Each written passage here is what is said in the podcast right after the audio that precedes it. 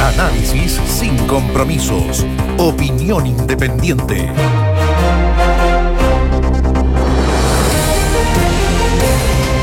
la situación migratoria en el norte del país, que duda cabe, lo hemos venido diciendo en la radio desde hace ya varias semanas, se está transformando en un problema, en una problemática muy, muy compleja, no solo para quienes viven ahí, sino para las instituciones edilicias. Recién estaba en la radio el alcalde de Colchane.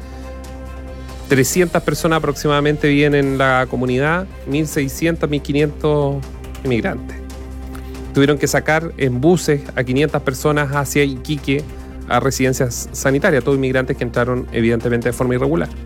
A ver, eh, Colchane se encuentra en el límite con Bolivia. Está junto a un poblado boliviano que se llama Pisiga. Está Colchane, Pisiga. Pisiga por el lado boliviano. Exactamente, está la, la, frontera, están al lado. Eh, es eh, una comuna en que en total tiene una población de cerca de 1.600 habitantes, pero Colchane mismo eh, tiene, tú decías, unos 500 habitantes, 600. Claro, el alcalde decía cerca de 300 en, día a día. 300 habitantes. Resulta que trasladaron a 500 inmigrantes, 500, 500 inmigrantes ilegales. O sea, la frontera de Chile absolutamente porosa. En algún momento se dijo, es que pasan por eh, pasos no habilitados los narcotraficantes. Claro, dice narcotraficantes, delincuentes, estas personas que conocen los pasos, que son, como se diría en el campo vaqueano, que saben cómo camuflarse, que pasan de noche. No, no, no, no, no. Todo eso era falso. Por la frontera chilena se puede pasar de cualquier manera, a cualquier hora, sin ningún problema, sin esconderse, porque están absolutamente sin custodia. La verdad es esa. Y aquí surge también una, pregunta. Eh, Chile durante muchos años, y recordemos que durante muchos años tuvo financiamiento reservado para las Fuerzas Armadas que provenían del cobre, un financiamiento que estaba exclusivamente destinado a comprar equipamiento, exclusivamente a eso. Por lo tanto, las Fuerzas Armadas chilenas han gozado durante muchos años de este, digámoslo entre comillas, privilegio para comprar elementos, para que sean modernas. ¿Dónde está la modernidad si no son capaces de resguardar la frontera? Porque antes de una guerra, ojalá que nunca haya una guerra. Lo importante es el otro. Eh, la contención y resguardar la, resguardar la frontera. porque para eso están destinadas, esa es la primera, la primera función. Y por eso se envían los militares que se supone que tienen las mayores capacidades. Bueno, la zona, estudian. la zona norte están los mejores militares de Chile, en el sentido de que están los más capacitados, los soldados profesionales. Los, ahí está. Ahí están las mejores, además, elementos tecnológicos. Están en el norte del país. Por una razón muy simple, no vamos a decir una cuestión que, nadie sabe, porque la única hipótesis de guerra que tiene el ejército chileno es con Perú. Y por lo mm. tanto en la frontera norte, en Antofagasta, están las grandes guarniciones, etc. ¿De qué sirve? ¿De qué ha servido, digámoslo de una manera también entre comillas, el esfuerzo? El esfuerzo de financiar esto generosamente porque ha habido mucha generosidad y también esa generosidad, digámoslo también, entre comillas. Usted lo puede tomar como una metáfora incluso. ¿De qué ha servido? ¿Dónde están? ¿A qué se dedican? ¿Qué hacen en su tiempo libre? solo un dato, Tomás, para complementar.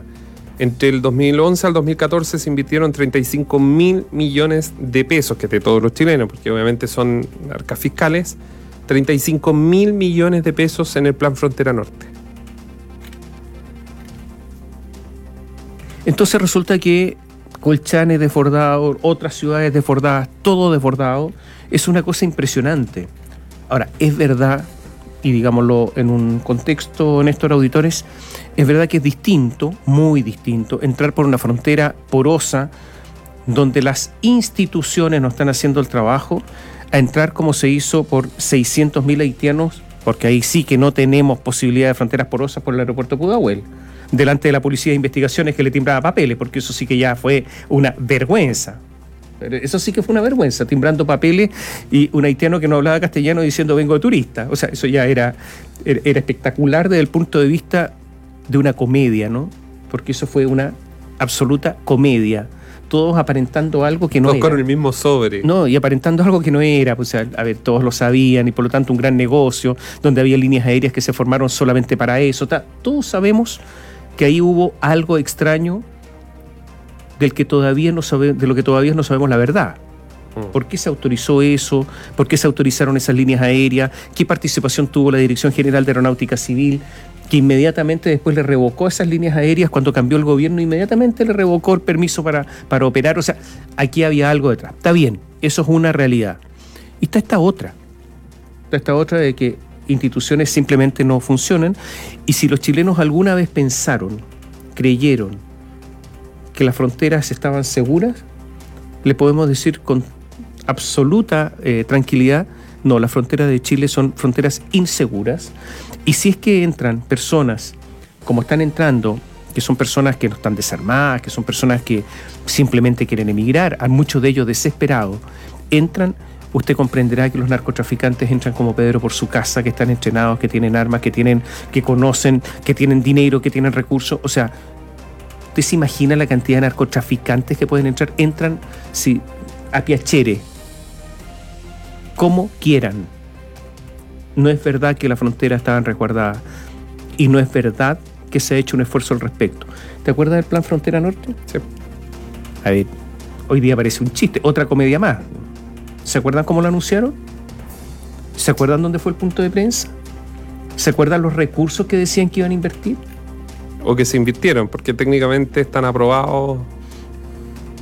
Por eso- la pregunta es: ¿dónde están esos recursos entonces? ¿Dónde están los 35 mil millones que le inyectaron en la primera etapa del Plan Frontera Norte?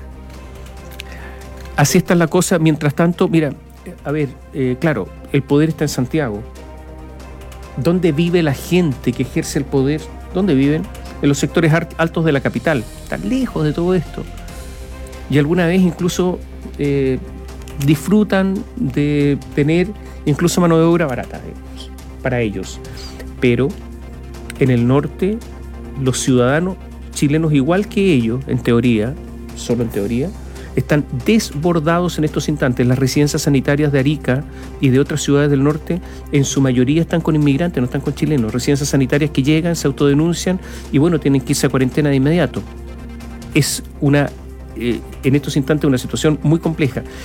Esto viene hace tiempo, hay que, los auditores de Antofagasta lo saben, lo que está Lo que sucediendo están en Iquique, lo que están en en. Antofagasta con todos los cerros Arica, tomados por inmigrantes, donde hay poblaciones repletas de colombianos, todos lo sabemos lo que ha pasado en Antofagasta y donde en, algunos lugares también eh, son poblaciones que no han logrado asimilarse y por lo tanto eh, se están transformando, como ha ocurrido en otros países del mundo, en Francia por ejemplo, en verdaderos guetos, guetos de personas extranjeras. En Chile, bajo, un, bajo Américo Vespucio hay un sector donde se construyó una completa población de haitianos, incluso tomándose una parte de, la, de un camino lateral completo, donde tienen televisión por cable, energía eléctrica, etcétera, pero y esto progresivamente está ocurriendo en distintos lugares del país. Es una situación que está, digámoslo de alguna manera, absolutamente incontrolada, totalmente, y donde no hay ninguna posibilidad, parece, de que el gobierno, este gobierno, tampoco el anterior, pero este gobierno este es el gobierno que tenía la responsabilidad, se puede hacer cargo. Eh, y además es una promesa incumplida, porque este gobierno dijo que sí se iba a hacer cargo, tú no lo recuerdas. O sea, Sí. en la campaña ellos ya aseguraban que se iban a hacer efectivamente un proyecto de ley que era que no es que se presentó, un proyecto que ya estaba en el Parlamento desde el primer gobierno, que era la modernización de generar una mm, que el Departamento de Migraciones se transforme en una dirección con cierta autonomía, pero eso no sirve si no tenemos seguridad en la frontera, porque no vamos a pedirle a migración o al departamento migratorio que vaya, vayan ellos a resguardar la frontera. Si esa es una misión que tienen que hacer quienes están a cargo de la seguridad interna del país. Nos escribe un auditor, nos están llegando muchísimos mensajes de WhatsApp a, a propósito de lo que estamos conversando.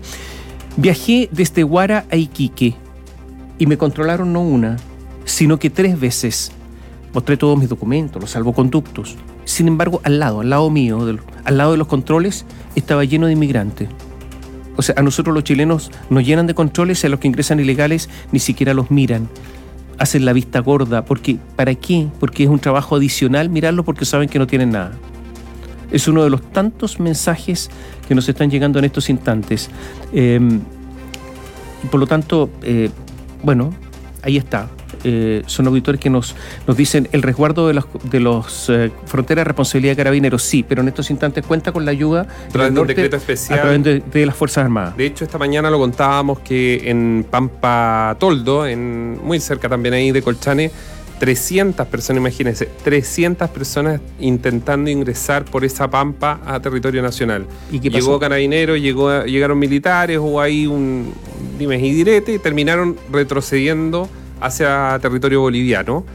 Pero eh, el resultado es que después de eso, a las horas, ya estaban parte de esas personas en Colchane. Imagínense, 1.600 personas en una comuna donde viven 300 400 personas. Bueno, algo está eh, ocurriendo en el norte en el sentido de que no hay ninguna capacidad del Estado por eh, hacerlo. Ahora, el Estado ha mostrado muchísima incapacidad en muchos lugares. O sea, está la incapacidad de eh, terminar con atentados en la región de la Araucanía, pero eso es una situación en que, hay, es que viene hace tiempo y donde además hay una especie de rebeldía o rebelión. Acá no. Acá son personas desarmadas. Sí, son Acá son personas, que... inermes. Acá son personas que en el fondo además están buscando refugio, una mejor vida. Claro, no son capaces. El sueño de, un, de, una vida mejor. Pero además no, no es que opongan una resistencia, como podría ocurrir en algunas zonas de la región de la Araucanía. No, no, no, no, no. Acá simplemente el Estado de Chile no puede contra personas que no tienen con qué defenderse. Y eso demuestra la debilidad enorme del Estado de Chile. Ahora, otra, otro, otra cuestión sería que haya una política de decir los vamos a aceptar, porque eso es una política. Mm. Lo que pasa es que aquí no hay política. No hay nada. ¿Es aceptable que el, este, el Estado no tenga nada? Porque no hay nada. Porque ni siquiera es como que si, si, si te pillo te llevo preso, no sé, no hay nada. No hay nada. No hay inteligencia. Yo quiero solamente de reiterar que si los inmigrantes entran así, los narcotraficantes entran sin problemas al país y que todo lo que se dice, que las fronteras están resguardadas, que se está trabajando en contra de la inmigración de, lo, de los narcotraficantes, etcétera, es falso. Porque si no, no se entiende, ¿no? Es falso. No son capaces. ¿Qué pasa con los drones? Chile anunció que había comprado drones. ¿Dónde están? ¿Qué pasa con los helicópteros que se han comprado que justamente están destinados a vigilar o podrían destinarse a ese tipo de cosas. ¿Qué pasa con la modificación que hizo el ejército hace ya algunos años cuando se transformó en una fuerza más pequeña pero móvil, fácilmente desplazable, no un ejército estático, sino un ejército, que es capaz de estar en movimiento? ¿Dónde está eso? Esa promesa que se hizo, para eso se invirtió mucha plata. No está es que se compraron. La pregunta es cómo los manipulan. Porque con el plan Frontera Norte, Tomás, auditores, se compraron aviones no tripulados, drones no tripulados, que son bastante grandes. Yo recuerdo que incluso en uno de los lanzamientos eh, me tocó cubrir una de las actividades y ahí pudimos conocer estos, estos drones que no es como lo que usted se imagina, es casi un avión no tripulado, son unas cuestiones grandes. Y se supone que eso tiene un alcance, tienen cámaras de alta resolución. Bueno, ¿dónde están? ¿Qué se hace con esa información de esos drones que están ahí en las bases de Antofagasta, en Iquique? ¿Para qué los ocupan? Pues no costaron 10 pesos, digamos. ¿Cuál es el sentido? A ver, eh, hace ya mucho tiempo que en, el mundo se exige lo que se llama rendir cuentas. Algunos lo, dicen en inglés. ¿no es cierto? Pero rendir cuenta. Cada vez que alguien le encarga una misión, que además invierte plata en eso, después tiene que rendir cuenta. ¿Quién rinde cuenta? Contar cómo le fue, pues. En el fondo eso es. ¿Logró el objetivo o no? ¿Dónde está la rendición de cuentas en Chile? Ahora, por favor, esto está pasando en distintos, distintas eh, organizaciones del Estado. No, es solamente en, en el norte o con las Fuerzas Armadas. No quiero empatar, pero todos sabemos que esto es así. O sea, eh, perdónenme, pero el Servicio de Impuestos Internos rinde cuenta. No. Pero es que en este país. La no- tesorería está rindiendo cuenta, el, registro civil está rindiendo cuenta. ¿La fiscalía rinde cuentas? No, pero ahí entramos en un mundo oscuro. Ya, Ahí, ahí sí que ya es la oscuridad Tomás, total. nadie, pero en este país, ¿quién rinde cuenta? Si, si finalmente la misma que era antes 21 de mayo, lo- la, la- la cuenta pública del presidente termina siendo como una caja de promesas, de tirarse flores.